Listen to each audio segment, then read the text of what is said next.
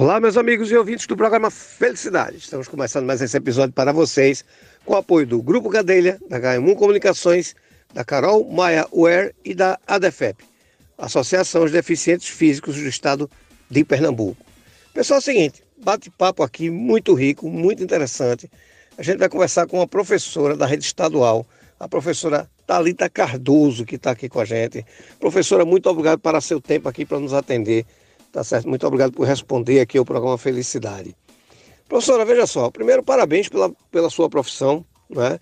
Eu tenho um filho de 15 anos que é estudante, eu digo sempre ele o seguinte, o que o professor diz é lei, né? A gente tem que entender, aprender e obedecer.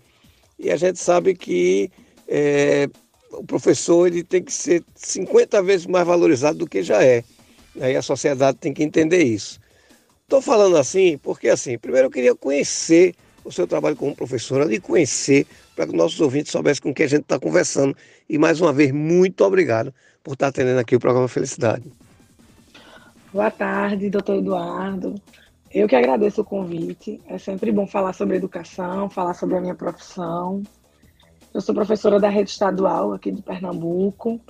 Tenho alunos, né, nessa faixa etária de 15 anos, 16, né? Minhas turmas são de primeiro, segundo e terceiro ano. Sou professora de português, literatura, inglês.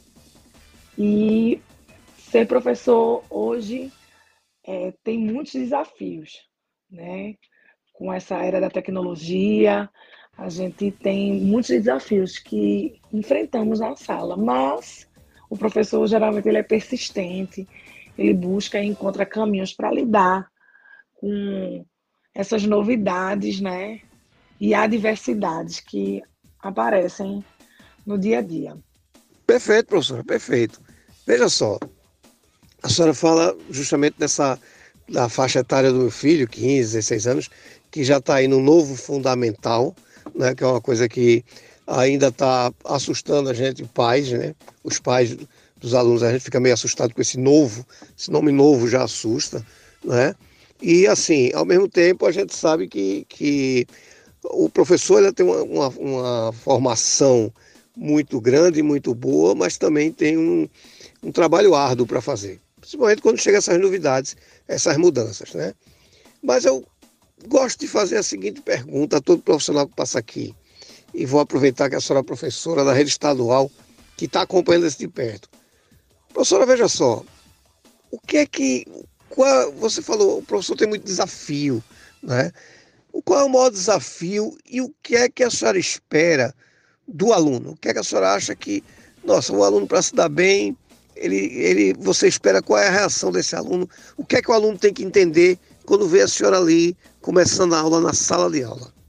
É, hoje a gente, quando fala em desafios em sala de aula, a gente fala muito é, da questão online, né? A gente disputa atenção com celular, com vídeos, com plataformas de foto, de jogos. Então, a gente, para prender a atenção desse aluno, é bem mais difícil, né? Mas usamos artifícios para isso. É, o que, que a gente hoje, como professor, a gente entende? A gente não tem mais aquela posição de que o professor que detém o conhecimento, todo o conhecimento, né? Hoje o aluno, ele antes de ir para a minha aula, se ele quiser saber o conteúdo que eu vou dar aula, ele entra numa plataforma de vídeo, entra, clica lá o tema e ele já chega na minha aula sabendo, né? Já com dúvida sobre aquilo. Então, a informação é muito mais acessível ao estudante. Né? Então, a gente, como professor, a gente tem a função hoje de mediar esse aprendizado. Né? A gente tem a função de orientar, de ajudar o aluno a escolher o próprio caminho, a descobrir quais são as aptidões, quais são as habilidades, né? onde é que eles podem investir, onde é que eles não estão tão bem. Né? Isso serve tanto para conteúdos, né? Com, que a gente estuda nos componentes curriculares, como também em habilidades, seja artísticas, seja é, na área de música, na área de dança, na área de teatro. Né? O que, que esse aluno se interessa? O que é que chama a atenção dele também? Que isso ajuda o estudante a se encontrar. Mas hoje a gente enxerga o aluno como protagonista. Então a gente quer um aluno que ele entre na sala de aula e ele entenda que ele é a principal pessoa né? É o protagonista da vida dele. Ele tem um projeto de vida, ele é que sabe o que ele quer. A gente só ajuda. Então a gente quer, a gente investe, né, para que os alunos tenham esse posicionamento, eles sejam, é, eles sejam mais é, firmes em relação a isso, em escolher ou, ou em ter dúvida, né, e perguntar, mas também em se posicionar sobre a própria vida, né? Agora, professora, vamos aproveitar e puxar a orelha dos pais, inclusive a minha, né? Eu tenho um filho adolescente nessa idade. Qual é o comportamento que a senhora espera dos pais quando deixa os filhos na escola? E assim, o que é que eu, pai, que deixo meu filho na escola hoje no primeiro ano, é... o que é que eu, como pai, não posso fazer de jeito nenhum e eu, como pai, tenho que fazer de toda forma? Ah, é importante puxar a orelha dos pais. A gente costuma dizer que os pais que são presentes na escola, né, são ativos, junto com a escola, a gente percebe um rendimento escolar muito melhor dos alunos, né? Porque o aluno, o adolescente, né, que é uma fase complicada, né, os hormônios a mil, muitas questões internas passam nessa fase. E quando os pais, de modo saudável, né, procuram entender o funcionamento da escola, procuram também entender o funcionamento do próprio filho, né? Quais são os componentes que ele se dá bem, quais são os que eles não, não, não, não se dá tão bem, mas o que, é que eu posso fazer para ajudar? Entender toda essa, essa organização, um pai presente faz com que o filho se sinta respeitado, se sinta valorizado. Então, a tendência é que ele valorize também a escola, né? valorize os seus resultados pessoais, os resultados da turma, né? O que o pai não deve fazer nunca é negligenciar essa presença na escola. De forma nenhuma ele deve é, colocar isso como segundo plano ou apenas assim, se você passar de ano, tá tudo bem, né? Aí a gente, o pai não deve negligenciar o processo, não é só o fim, né? Não, ah, foi aprovado, não foi aprovado que vale, mas como esse processo aconteceu, porque aí ele consegue de perto, né? Descobrir coisas sobre o próprio filho, né, sobre o andamento dele, sobre as amizades, como ele está passando por essa fase, principalmente da adolescência, que é mais tende a ser mais difícil. Então, o pai, ele deve sim ser um pai presente na escola. E principalmente ouvir, ouvir seu seu filho, sua filha, como ouvir também os professores, que às vezes a gente também percebe que às vezes há uma distância dos pais com os professores, porque acha que a gente está, né, falando ou querendo mal, né, entendem errado. Mas quando a gente chama para conversar é porque a gente tem um olhar que às vezes a gente em casa né, não consegue ver, mas o convívio na escola, o professor é mais sensível a certas situações.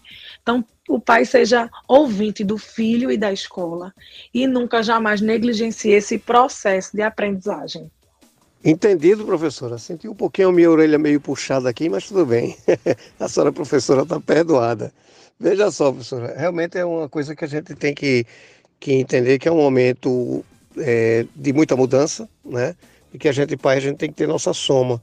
Não é muito fácil a gente só cobrar e estar tá ausente. Então, é uma puxada de orelha que eu também dou. Professora, veja só. A gente sabe que se a gente for falar de educação aqui, a gente tem que fazer uns 30 programas, não é? E eu já convido a senhora para fazer a pauta. Eduardo, vou fazer a pauta, vou falar sobre isso, isso é importante. E venha-se embora para aqui para o programa Felicidade, que aqui é o local da gente trazer informação importante. Veja, professora, é, como é que a gente vai encontrar nas redes sociais? Como é que a gente pode encontrar? Como é que a gente pode acompanhar seu trabalho? É, é, tem alguma, alguma maneira da gente é, é, conhecer melhor a senhora, conhecer o conteúdo que a senhora coloca? Como é que, que a gente pode lhe seguir? Como é que isso pode acontecer? É verdade. Educação é um assunto para um dia inteiro de conversa, né?